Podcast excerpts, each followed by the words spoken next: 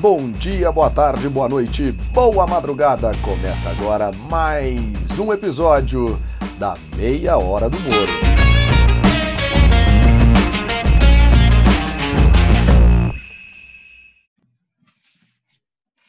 Começando mais um podcast Meia Hora do Moro em parceria com Directa Consultoria Especial aqui para nossa pandemia de Covid-19, um oferecimento de travessia estratégia se você precisa realizar sua pesquisa de opinião, qualitativa, quantitativa, é só acessar a Travessia Estratégia. E também Creative Space Coworking, um novo conceito de trabalho perto da região da Paulista. Você que está em São Paulo, é, pode acessar aí creativespacecwk.com. Lá tem todos, todas as questões, missão, visão, valores, enfim, temos até planos especiais para esse momento delicado do pandem de pandemia mundial. Hoje, mais uma vez, estamos aqui com o Walter Orsatti, diretor sócio da Directa Consultoria. Walter, mais uma vez, obrigado. Obrigado por a gente estar tá conseguindo aí fazer junto um podcast para levar informações para todo mundo nesse período tão complicado, né? Imagina, obrigado a você, João. Boa tarde, ouvintes. É, vamos lá, vamos para mais um podcast Directa Consultoria, um oferecimento meia hora do, meia hora do muro. Hoje, com entrevista com o Dr. Ricardo Carvalhais, diretor, sócio-diretor do Hospital Santa Rita, aqui em São Paulo. Mais uma coluna do digníssimo Bruno Soler. E o que mais, João? É, temos ainda o nosso Paulo Riso falando um pouquinho é, de como está a situação da pandemia nos Estados Unidos. Ele vive ali perto é, da região de Nova York, ele vive no estado do Connecticut, vai contar um pouquinho para a gente como que está a situação da pandemia no, no país mais afetado por ela. Aliás, sem mais delongas, vamos lá. Paulo Riso, conta pra gente como é que estão as coisas. Olá, João. Muito obrigado pelo convite para conversar contigo e com a, a, nobre audiência do Meia Hora do Moro. Eu sou um ouvinte assíduo do seu programa e gostei bastante da nova grade, com temas variados a cada dia. Parabéns pelo ótimo trabalho, meu amigo. Eu moro a cerca de uma hora de, da cidade de Nova York, é, já no estado de Connecticut, em uma das regiões que foi mais afetada pelo coronavírus aqui nos Estados Unidos e no mundo. Eu, minha esposa e minha filha estamos em casa há 60 dias, saindo apenas para compras de supermercado e tentando fazer o, o máximo que pudemos para é, evitar a transmissão ou mesmo o, o, contágio entre nós. Desde que, desde que a gente voltou da nossa última visita ao Brasil em março deste ano, as medidas de contenção em quarentena foram bastante agressivas por aqui, mas não necessariamente o, o que é considerado um lockdown. De qualquer forma, após praticamente quantas é, 17 mil mortes somente na cidade de Nova York, essas medidas que os governadores da região implementaram, elas surtiram efeito com a redução do número de casos e atingindo outros indicadores que eles definiram para que se possa ter um, haver um relaxamento da quarentena. Tá? Então a gente é, a gente já tem notado um maior movimento nas ruas em relação a isso. Mas de qualquer forma, eu, eu, eu queria trazer para vocês um, um dado interessante que eu li no New York Times no dia 15 de maio algo que é, também notamos, principalmente aqui no nosso condomínio. Cerca de 5% da população da região metropolitana de Nova York, que é aproximadamente 420 mil pessoas, resolveram deixar a cidade nesse período, seja temporária ou permanentemente. Eu conheço amigos direto próximos que já não vão mais retornar para a cidade. Esse número pula para 40% em regiões mais ricas de Manhattan, é, novamente demonstrando que uma pandemia afeta muito mais as camadas mais pobres do que as, as, as mais ricas, que podem sair e se dar ao luxo de é, mudar para um, um outro local. É, então, no nosso condomínio, a gente vê, por exemplo, é, a, a quantidade de caminhões de mudança chegando a cada dia, é, e também já temos a informação de que é, já há bem poucas opções de aluguel ainda disponíveis nessa região. Até procuramos para um desses amigos e, e, já não, não foi mais possível encontrar. É, enquanto isso, na cidade de Nova York, problemas com pagamento de aluguel são cada vez maiores, as empresas estão revisando seus contratos com seus arrendatários, revisando as suas políticas de trabalho remoto para o futuro. É, e com, tentando fazer considerações do que possa ser esse novo normal que todos nós vamos enfrentar que ainda está definido. Inclusive, eu acho que eu estou ouvindo mais um caminhão de mudança que acabou de chegar aqui pelo barulho. É, então, a pandemia já chegou bem perto de nós, seja por isso, ou também por um fato que eu queria é, compartilhar com vocês, que, que foi ainda mais estarrecedor. Além da morte de pessoas, assim, conhecidos pelo vírus, a gente ficou sabendo do, do marido de uma colega de trabalho que faleceu, só que a gente nunca mais vai saber a causa do falecimento, porque todas as autópsias estão suspensas devido à pandemia. Isso, é, é eu fiquei sabendo isso por e-mail, foi, foi realmente impactante e, e, e, e que me fez perceber o, o quão complexo é essa, essa, essa situação. Então a gente está vivendo todas essas complexidades de uma pandemia e, como todos nós sabemos, ainda salpicada por polarizações políticas em muitos lugares, que não ajudam em nada na resolução. Né? Então, por isso fica aqui o meu desejo de que, de que nós, como ser, os seres humanos, nós como, como povo, nação, sejamos melhores, que a gente cuide não só dos nossos familiares, mas que também daquelas pessoas que precisam mais ajuda e principalmente aqueles que não têm a opção de sair para trabalhar, é, é, é, que devem sair de casa para trabalhar, não têm a opção de trabalhar em suas casas como eu tenho uh, e que necessitam de apoio de políticas públicas eficazes de caráter social. Tá ok? É, queria mandar um abraço para todos vocês, um beijo, é, um beijo do Panta. Hoje, aqui na Meia Hora do Moro, em parceria com a Directa Consultoria, a gente conversa com o doutor Ricardo Carvalhais, ele é diretor do Hospital Santa Rita, em São Paulo. Doutor Ricardo, primeiramente, muitíssimo obrigado por estar aqui com a gente na Meia Hora do Moro, especial é, pandemia de Covid-19 em parceria com a Directa Consultoria. Eu queria que o senhor contasse para a gente um pouquinho é, do seu histórico e, e, depois já falar um pouquinho de como é que está é, tá tocando aí um hospital que não está trabalhando com o Covid. Então, o que está sendo de novidade nessa durante a pandemia? Obrigado pela presença. Bom, em primeiro lugar, eu que agradeço a presença. É, Para mim é sempre bom poder estar tá levando, discutindo os assuntos que ainda mais os atuais, como essa pandemia. Né? Eu acho que falar de mim, acho que fica quase desnecessário, mas eu sou médico, anestesiologista, é, e estou diretor financeiro e comercial, que o aqui é menor, a gente faz essas duas funções, financeiro e comercial, do Hospital Santa Rita desde 2002. Então, a gente já tem uma vivência aí de 18 anos militando nessa faixa de hospitais que não tem nenhum subsídio ou ajuda do governo, nada, pagamos os impostos em dia, geramos 600, gerávamos 600 colaboradores mês, 600 postos de trabalho aqui. É um hospital que é focado em cirurgia e já existe há 98 anos, o Hospital Santa Rita. E nós estamos aqui desde 2018, eu e um outro sócio, colega do Carlos Steinberg, que é o presidente, nós dois fazemos a parte é, administrativa do hospital. Tá certo. E, e, como é que tá isso, essa, essa dinâmica de, de vocês? Vocês não estão operando com, com Covid-19, né? Então, como é que fica essa dinâmica? Como é que mudou o movimento, né? Porque eu imagino que, é, beleza, as pessoas continuam infartando e tal, mas talvez tenha mudado alguma coisa. É, o mundo não para para todo não. mundo. As pessoas, as gravidezes continuam acontecendo, enfim, é. tudo, tudo continua acontecendo.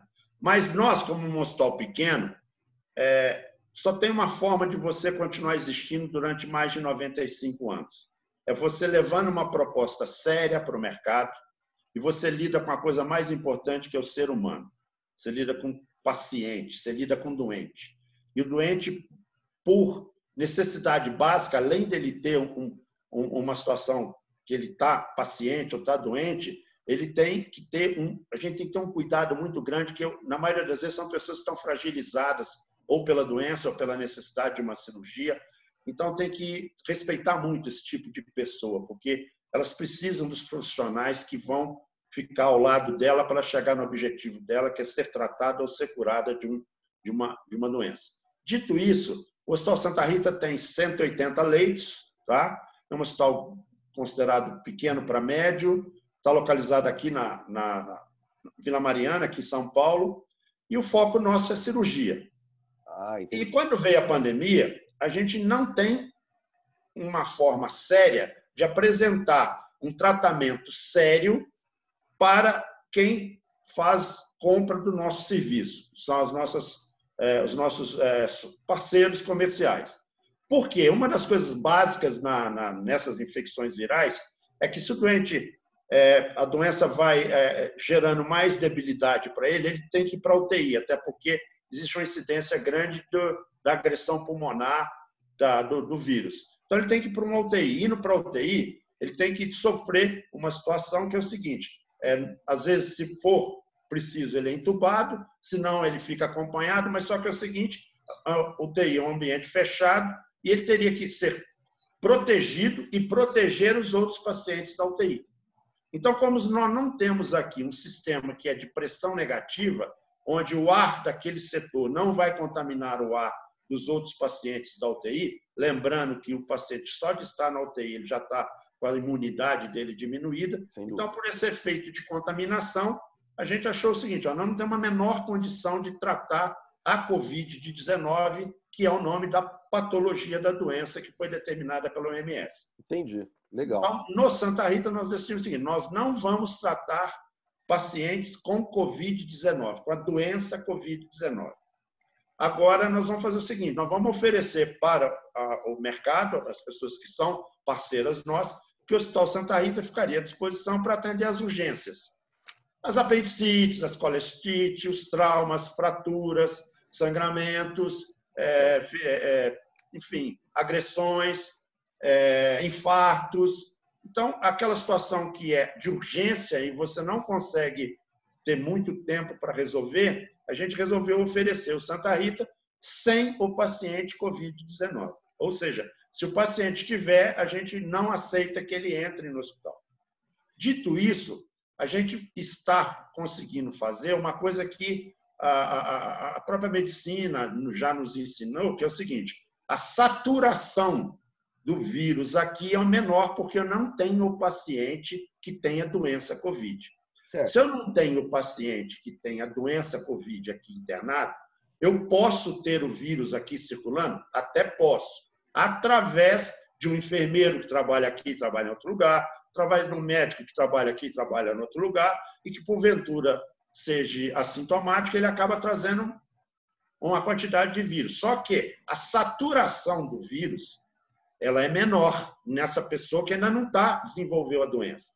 Fazendo analogia, porque eu ah, imagino que tenha vários leigos assistindo a isso, fazendo analogia, se eu tenho uma casa a 50 quilômetros de um reator nuclear que, por qualquer problema, gera um problema e explode, a carga de radioatividade para minha casa a 10 quilômetros, ela é menor do que uma casa que estaria a um quilômetro do reator. Ou seja, essa carga de de radioatividade ela é proporcional à exposição da quantidade de radioatividade que você fica. Então, se você não tem contato com vários pacientes que têm a doença COVID ou o paciente que tem COVID, você pode até entrar em contato com o vírus, mas a carga viral é menor. E a carga viral sendo menor, você tem mais condição de se proteger. Perfeito. Mas com aquilo clássico que já está sendo colocado há um bom tempo por todas as emissoras de como se protege. Distanciamento, lavar da mão, é, uso de máscaras, que no início a OMS não recomendou, no início, o, o uso de máscara, é bom que seja dito isso aqui. Certo. E é esse nicho que nós estamos conseguindo sobreviver aqui. Não mandamos, não dispensamos nenhum colaborador até agora. Legal.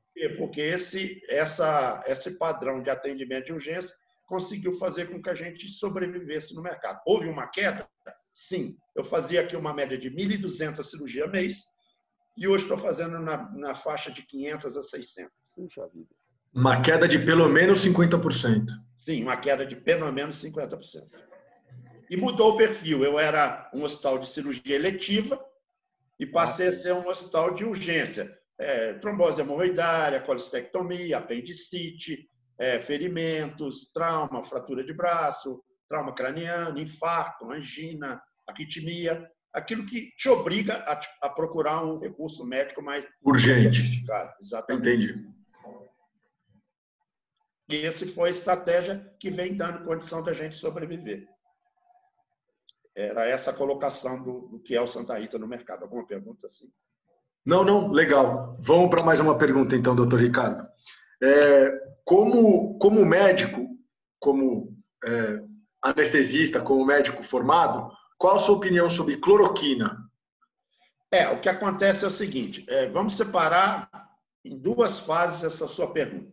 A primeira é o seguinte: a cloroquina e agora atualmente hidroxicloroquina, que é uma mexida na fórmula para ela ficar menos, menos efeitos colaterais, ela já existe há 70 anos e ela é usada há 70 anos. Então, nós estamos falando de uma droga conhecida. Ponto. Não é uma novidade, é uma droga conhecida. Se é uma droga conhecida, e se você usa na dosagem certa e no período de tempo certo, ela é uma droga que tem efeito colateral, como quase todas as drogas têm efeito colateral. Não existe uma droga. Se você for ver na bula da, da dipirona, que é a novalgina, tem vários efeitos colaterais lá, vários riscos. Então, primeira coisa que tem que ficar claro é o seguinte: é uma droga que já existia, já existia, e todo médico que tem contato, ou reumatologista, artrite reumatoide, ou quem vai entrar em contato com a malária, os casos dos colegas do norte, já conhece a droga e sabe que é uma droga que perfeitamente o risco é calculado do uso dela. Dito isso, não é uma novidade onde a ciência precisa saber como é que vai ser a reação dessa droga no organismo de uma pessoa. Já se sabe, já está documentado. O segundo passo é o seguinte: ela tem ou não tem efeito na ação do vírus, tá? Ou seja, é um placebo que eu estou colocando ou não é um placebo, ela tem uma ação ou tem efetividade. Exatamente, alguma efetividade contra o coronavírus. Do vírus.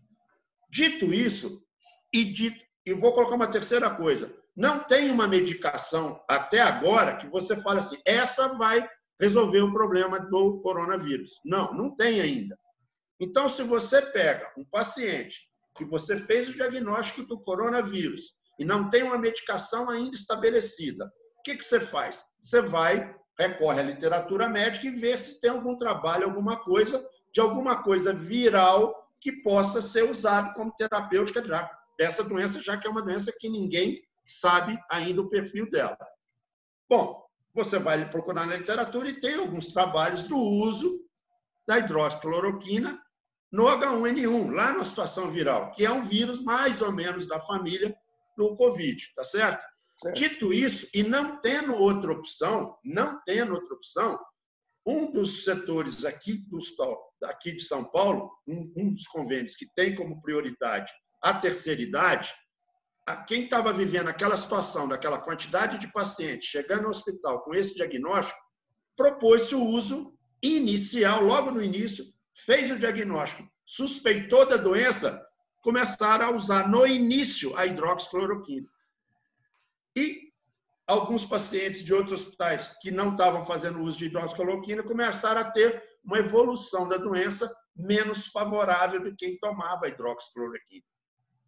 Bom, é um, digamos assim, é um indício. Se é um indício que salva a vida ou não, só depois de um bom tempo através de análises, tá certo? Que por estudos médicos, do sexo, depois de um bom tempo você vai falar se tem ou não tem efeito, tá certo?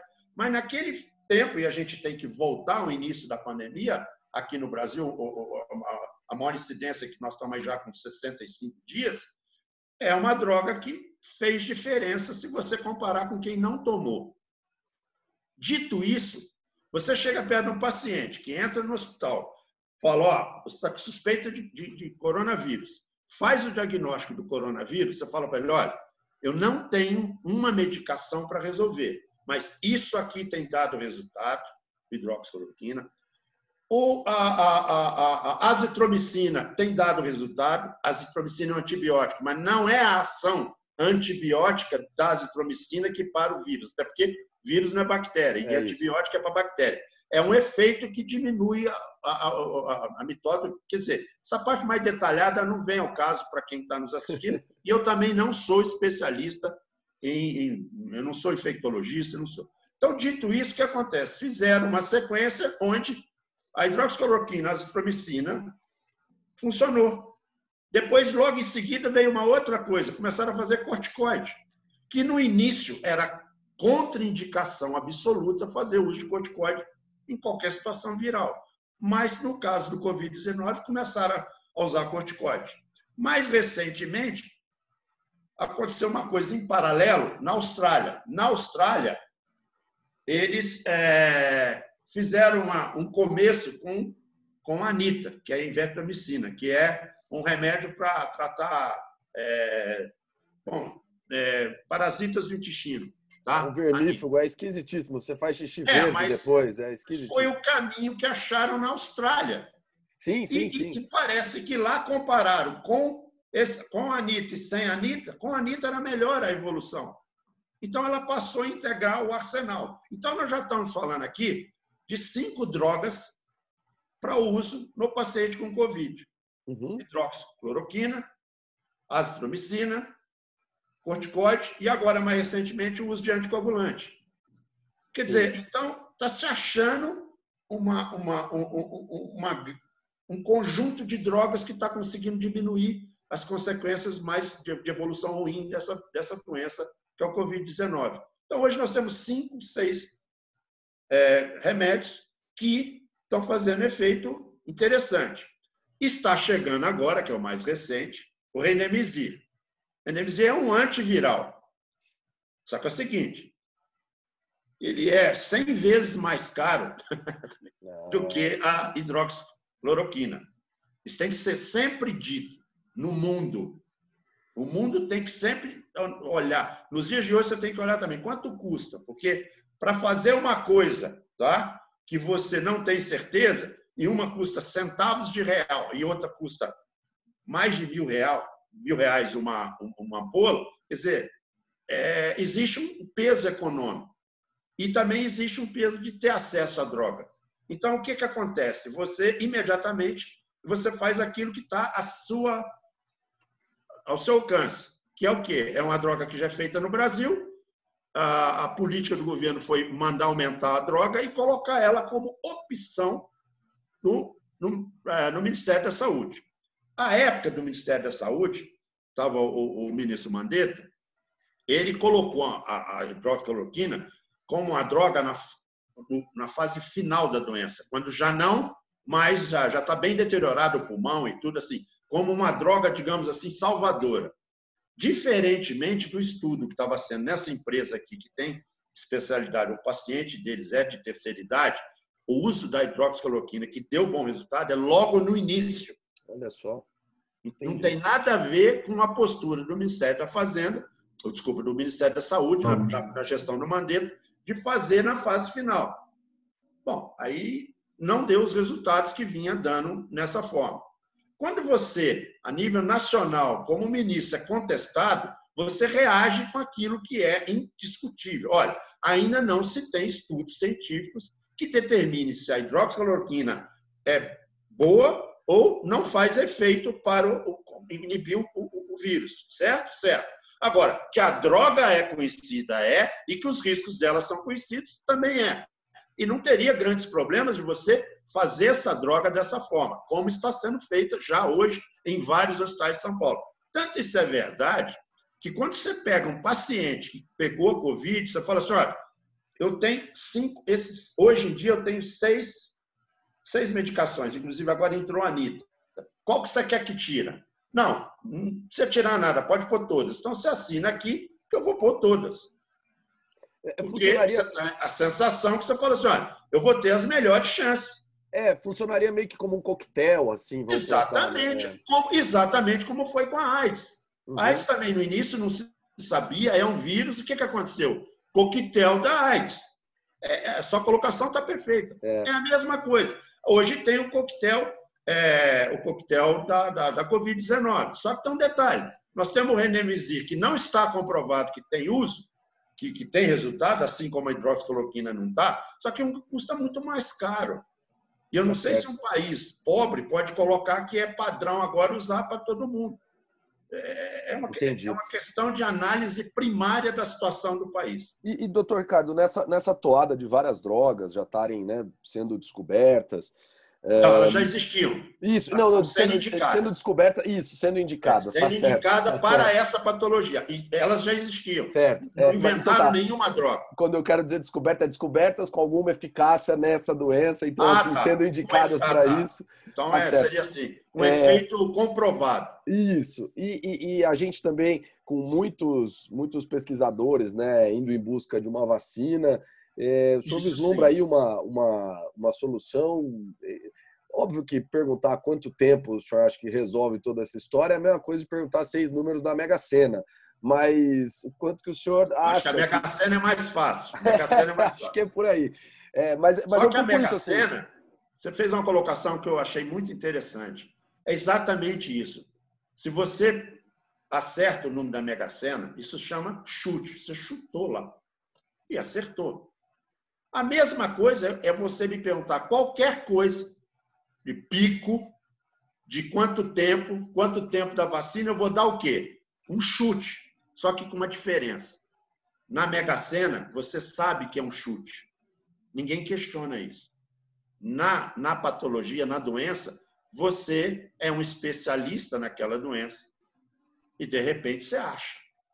E se você acha, você começa a defender. E você começa a defender, você quer cada vez mais que o seu ponto de vista prevaleça. Claro, sem dúvida. Independente de ter interesses econômicos por trás, uma série de coisas, mas te dá aquele, aquela aurazinha, aquele verniz de que você está falando uma coisa científica.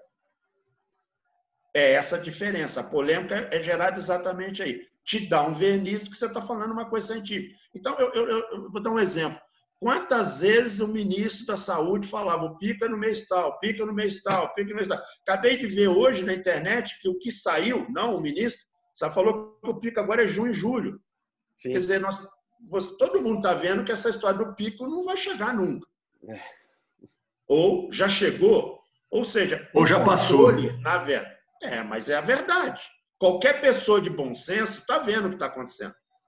Então, é, bom, só que eu já estou fechado há 70 dias. E agora? Sim, sim, sim, sim. Eu, eu, acho que é um pouco aquela história, né, doutor Cado? A gente, se tivesse um milhão de leitos de UTI para todo mundo, talvez a gente não precisasse nem fechar as portas. Talvez não. Não precisava. Não precisaria, é. Então é o seguinte: o problema nosso já existia antes da pandemia. Sim, Falta sim. de leitos de UTI. O exemplo maior que eu posso te dar são dois. Primeiro, o hospital em São Paulo, que é um estado rico, que é especialista em doenças infecto-contagiosas, que é o Emílio Ribas, tinha 10 vagas de UTI pois quando é. começou a pandemia.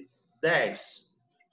O estado do Amazonas só tem UTI, ou só tinha UTI na capital, Manaus. E lá demora dias para chegar de, repente, de, barco, lá é outra realidade. Não, de repente, se você está governador e senta com a sua equipe e fala, ó, se vier essa pandemia que tem na Itália aqui, nós vamos escolher quem vai entrar na UTI. Mas já é uma limitação absurda, imagina agora. É.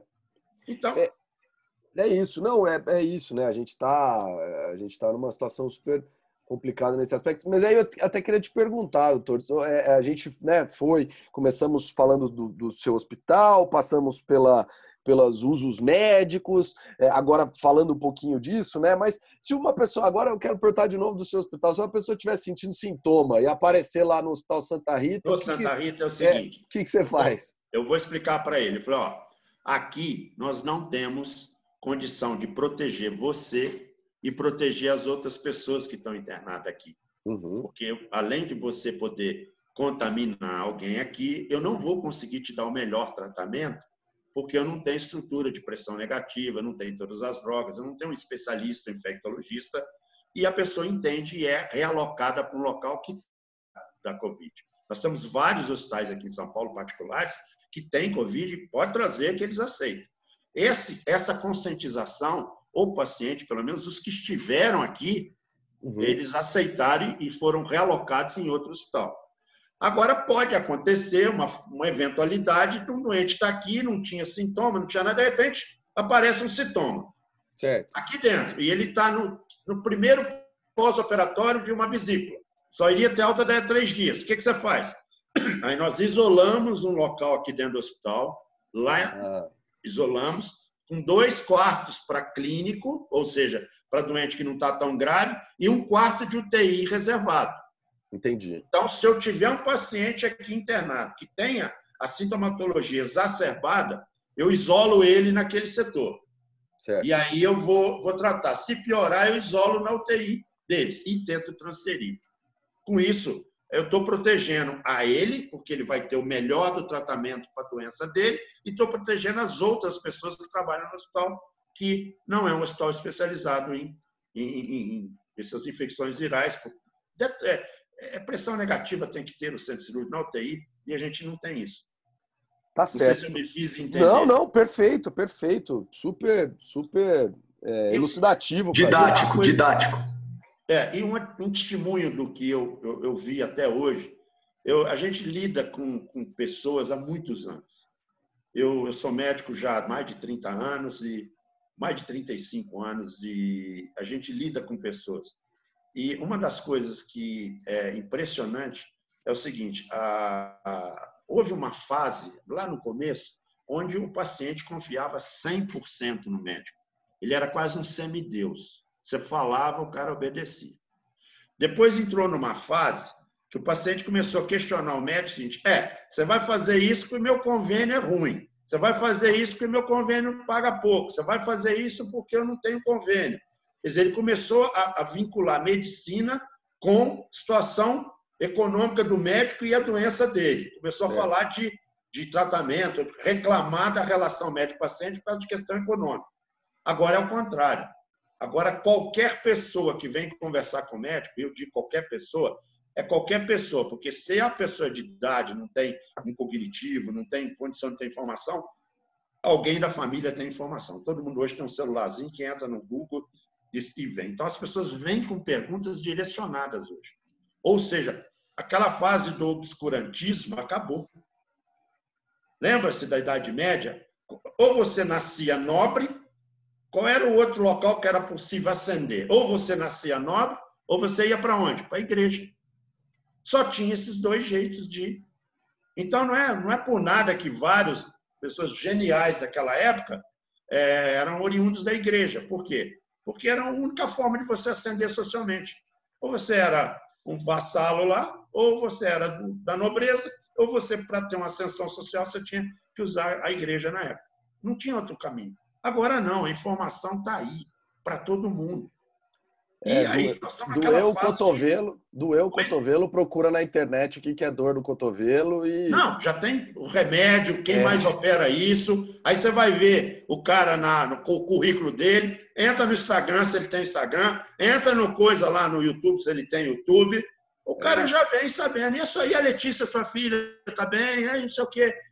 Parou de novo, não sei o quê. O cara já sabe tudo da sua vida. Já sabe. Mudou a relação. Então, a relação hoje não é mais de confiança pré-concebida. Eu vou repetir. A relação hoje médico-paciente não é mais pré-concebida. Ela é o quê? Conquistada, passo a passo. Ou seja, ninguém sai hoje num consultório e fala, vou fazer. Não, vou perguntar a segunda opinião. É isso. Eu vou conversar. Então, a, relação médico-paciente hoje ela é o quê? Ela é conquistada, ela é passo a passo. Então, você chega aqui e fala, você pode estar com Covid. Então, a sua cirurgia é eletiva, fique em casa. Por que, que eu vou fazer eletiva aqui? Para aumentar o seu risco? Tá certo. Aí você fala assim, bom, Ricardo, você, você acabou com a cirurgia plástica. Não foi eu que acabei, foi o vírus. Porque alguém com bom senso, não, a culpa não é minha nem do Bolsonaro. A culpa é do vírus. Isso, é, isso é ser honesto. É. E, e você está lidando com pessoas hoje que têm acesso à informação. E você acha que, que a pessoa é pobre ou comeu pouco na infância, ela é imbecil? Não. Eu conheço muita gente que comeu bem, é de família rica e é imbecil. Então, não é uma característica da, da, da, Pelo contrário, as pessoas hoje estão informadas, sabem o que estão falando, só não tiveram as mesmas oportunidades que talvez eu tive e vocês tiveram. Não sei, não conheço o mundo, mas a vida também é feita de oportunidade. Tá certo. Doutor Ricardo, acho que foi um papo excelente. É, nosso podcast tem meia hora, então também o papo tá uma delícia, mas não dá para a gente estender tanto assim. Não, nem, é, nem vocês merecem, nem os ouvintes. Imagina, tá, tá ótimo, tá, tá sensacional. Muitíssimo obrigado pelo papo. Acho que a gente conseguiu. Posso, posso fazer coisa. um comentário final? Por favor. Por favor, por favor. Tá. Comentário final. O que, que eu acho que uma pessoa deve fazer daqui para frente?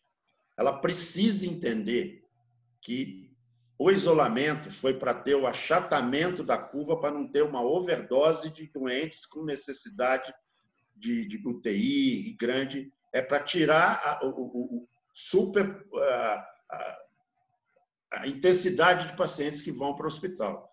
Então, a curva, o isolamento foi para segurar, para não ter muito ao mesmo tempo no hospital.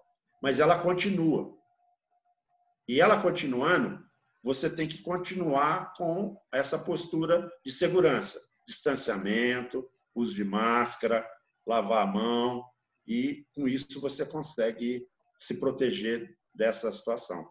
E lembrar, quanto mais a, a, a infestação viral, mais chance você tem de perder a briga. Então, se puder entrar em contato com vírus, com pouquinhos vírus, é melhor. O que, que eu estou querendo dizer? Você não, não deve ir ao hospital que tem Covid, você não deve a aglomerações de pessoas, por quê? Você está aumentando a saturação da infecção por vírus. É isso que o bom senso recomenda e eu acho que a maioria das pessoas já entenderam isso. E lockdown, amigo, isso é coisa da Suécia. Não dá para fazer lockdown, é, sei lá, em qualquer estado pobre. Lockdown na, aqui, em qualquer favela, em qualquer comunidade dessa, meu Deus. Não existe. É, é contaminar todo mundo ao mesmo tempo. Eu, eu, é, é Maravilha, doutor Ricardo. Isso. Tá Maravilha, tá Perfeito. Desculpa, não, não é uma, uma posição política. É não, não, não, eu sei disso. Eu sei Simples, disso. Velho. Agora, alguém pode até cortar isso depois, só para finalizar. Não, não, aqui a gente não corta nada, mas é não. verdade. Eu, eu digo para vocês, você, alguém aí vai fazer plástica nos próximos dois anos? Para que? Espera. É, é, claro. Você vai no hospital cheio de Covid para saturação do vidro? Não, espera. Alguém aí vai num, num jogo de futebol? Ah, eu, Calma, eu, eu, vai demorar para ir num jogo de futebol. Falar, adoro, mas vai demorar para ir num jogo pegar de futebol. O maraca, pegar o Maraca lotado agora? Exatamente. Então, esse bom senso o ser humano tem. E o que me assusta é que a mídia tradicional não está dizendo isso aí, ela só está botando medo. Porque ela acha que as pessoas, se não botar medo, a pessoa não sai de casa.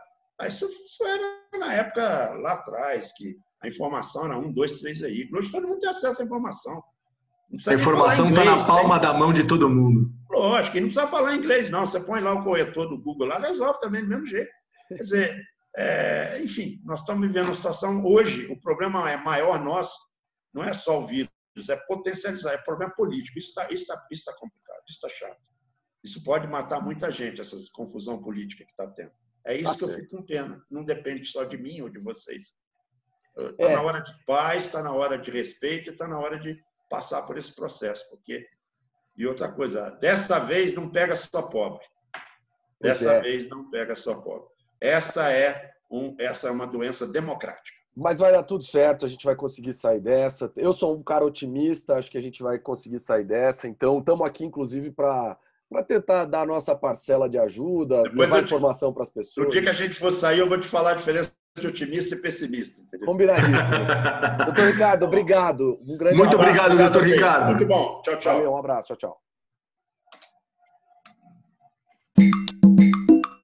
Papo bem interessante aqui com o Ricardo Carvalhais e vamos aí passar rapidinho para a coluna já da fervilhante Brasília, da fervilhante política nacional com Bruno Soler da Travessia Estratégia. Fala pessoal ligado na meia hora do Moro, aqui Bruno Soler falando um pouquinho sobre a semana de Brasília, uh, que teve episódios interessantes aí, né? Um que foi a, a busca e apreensão no gabinete do governador do Rio de Janeiro, Wilson Witzel, que envolveu sua esposa, uma série de denúncias aí de superfaturamento, no processo inclusive aí chamado de covidão pelo, pela ala militar do, do, do Palácio, pelos apoiadores do presidente da República, uh, e no dia seguinte a esse fato, uma operação que deflagrou é, uma série de indícios aí de que há uma rede de apoio ao presidente que é, divulga, é, responsável por divulgar fake news e quebra de reputações aí dos adversários políticos. Né? A semana também tem vários indicadores econômicos que saíram prejudiciais para o governo, talvez o maior deles o aumento da taxa de desemprego, né, um crescimento considerável, pensando de um trimestre é, para o outro, né, para o final desse trimestre, é, tudo evidentemente que em função da crise é, provocada pelo coronavírus, né, que é uma crise que infelizmente não tem tantas saídas, né, porque é uma crise muito mais humanitária e sanitária, é, do que uma crise de, de matriz econômica pura e simples, né? É, mas é, o cenário do, do, da aprovação do presidente passa por tudo isso. E ela é cada vez mais é, difícil para a continuidade do presidente da República, pelo menos do ponto de vista do apoio popular. Evidentemente que isso é, também é, reflete no como o, Congresso, o Parlamento acaba enxergando uh, a gestão do presidente Bolsonaro. Né? Uh, as pesquisas de opinião que saíram nessa semana, todas apontam para um derretimento uh, do apoio, né? tirando a Datafolha, que destoa um pouco, dando um terço de aprovação, o restante toda, todas as pesquisas dando quase que um quinto só de aprovação do presidente, mas fato é que todas elas apontam um aumento na rejeição ao presidente, né? tirando aquela zona do regular e se transformando em é, rejeição ao presidente da República. Então, é, o cenário é complicado, o presidente tentando se agarrar cada vez mais ao centrão, é, nomeou o chefe para a chefia de gabinete do IFAM, um ex-assessor do Gedel Vieira Lima, que foi preso com aquelas malas de 50, de mais de 50 milhões dentro de um apartamento lá em Salvador, e o Gedel, inclusive, que passou por um episódio que liga diretamente ao IFAM, que foi a queda do, dele e do ministro Marcelo Calero, na época à frente do Ministério da Cultura, que o Calero acusou o Gedel Vieira Lima de é, pressão política para tentar liberar um imóvel é, que tinha sido embargado por um laudo do IFAM e ele queria que aquilo fosse é, é, passado é, nas coxas aí porque era de seu interesse direto já que ele tinha um apartamento naquele edifício. É. Então, o cenário é complicado para o governo, uma semana que teve bastante é, tumulto, né? é, mas que vamos ver como que as coisas vão se desenhando para a próxima semana, já que o, temos possivelmente o, um julgamento daí do colegiado do Supremo Tribunal Federal para saber se arquiva ou não, uh, o, com, através do pedido que a PGR enviou para o Supremo, a essa, esse inquérito eh, das fake news. Isso promete ainda ter grandes dobramentos, porque pode atingir diretamente o filho é, preferido do presidente, o vereador Carlos Bolsonaro, é, do Rio de Janeiro. Tá certo? Um abraço para vocês e até semana que vem. Acho que cada vez que a gente faz esse podcast, Walter, fica mais difícil. Acho que toda vez que a gente ouve as colunas do Bruno Soler ou então as entrevistas, parece que é mais um dia que a situação fica super desatualizada, né? Mas estamos aqui no fervo da política nacional, situação também difícil nos Estados Unidos. E, bom, acho que é isso, né? Semana que vem a gente tem mais aí podcast. É... Tá muito complicada a situação, né, Walter? Tá muito complicada, mas a cada coluna que o Bruno manda, é, um pouco mais de definições e entendimento sobre a política nacional a gente consegue ter. Mais uma vez. Eu acho que a gente vê luz no fim do túnel, né, Walter? Eu só espero que não seja o trem vindo para cima da gente. Essa é a verdade. concordo, concordo, João. Tá ótimo, então. Mais uma vez, João, muito obrigado. Muito obrigado, doutor Ricardo Cavalhais, Bruno Soler e Paulo Riso, por participar deste podcast Directa Consultoria. Muito obrigado. Gente, a gente vai ficando por aqui, lembrando sempre do nosso, da nossa parceria com a Directa Consultoria. Acesse consultoriadirecta.com.br, pode acessar também no LinkedIn. Esse podcast está disponível na Meia Hora do Moro, no Spotify ou no seu tocador favorito e também no podcast específico da Directa, o DirectaCast. Lá você pode encontrar os quatro episódios deste podcast. As vinhetas são por Tiago Matos, o formato gráfico da Meia Hora do Moro é de Fabiana Katz, todo o display gráfico do website consultoriadirecta.com.br é de Marina Tebexrene e a gente vai ficando por aqui. Um grande abraço a todos, uma boa semana ou um bom final de semana se você estiver ouvindo isso na sexta ou no sábado. Um abraço a todos.